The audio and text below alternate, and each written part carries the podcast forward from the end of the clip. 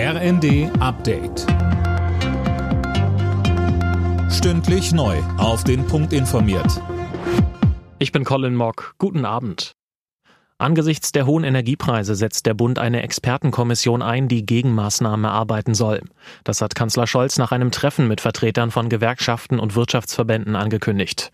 Arbeitgeberpräsident Dulger sagt mit Blick auf die aktuelle Krise, Wir müssen kurzfristig das Energieangebot verbreitern.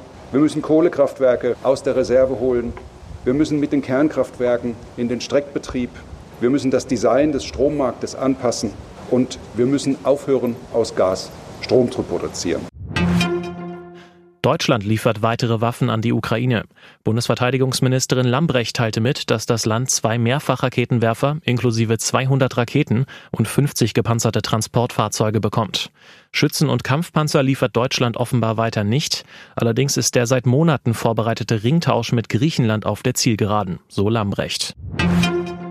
Die Stimmung dürfte erstmal nicht unbedingt besser werden. Ungarn reagiert verstimmt auf einen Beschluss des EU-Parlaments, das Land als nicht mehr demokratisch einzustufen.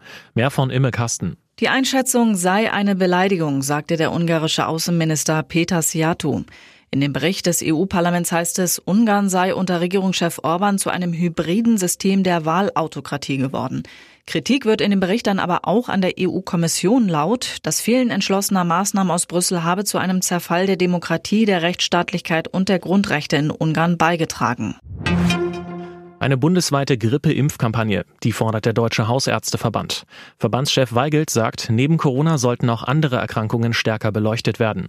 Ziel solle es sein, dass sich mindestens zwei Drittel der Älteren in dieser Saison gegen Influenza impfen lassen. Union Berlin bleibt in der Fußball-Europa League weiter ohne Punkt. Der Hauptstadtklub verlor gegen Braga mit 0 zu 1. Zuvor hatte Freiburg 3 zu 0 gegen Olympiakos gewonnen. In der Conference League verspielte der erste FC Köln zwischenzeitlich eine 2 zu 0 Führung gegen Slowacko, gewann letztendlich aber doch mit 4 zu 2. Alle Nachrichten auf rnd.de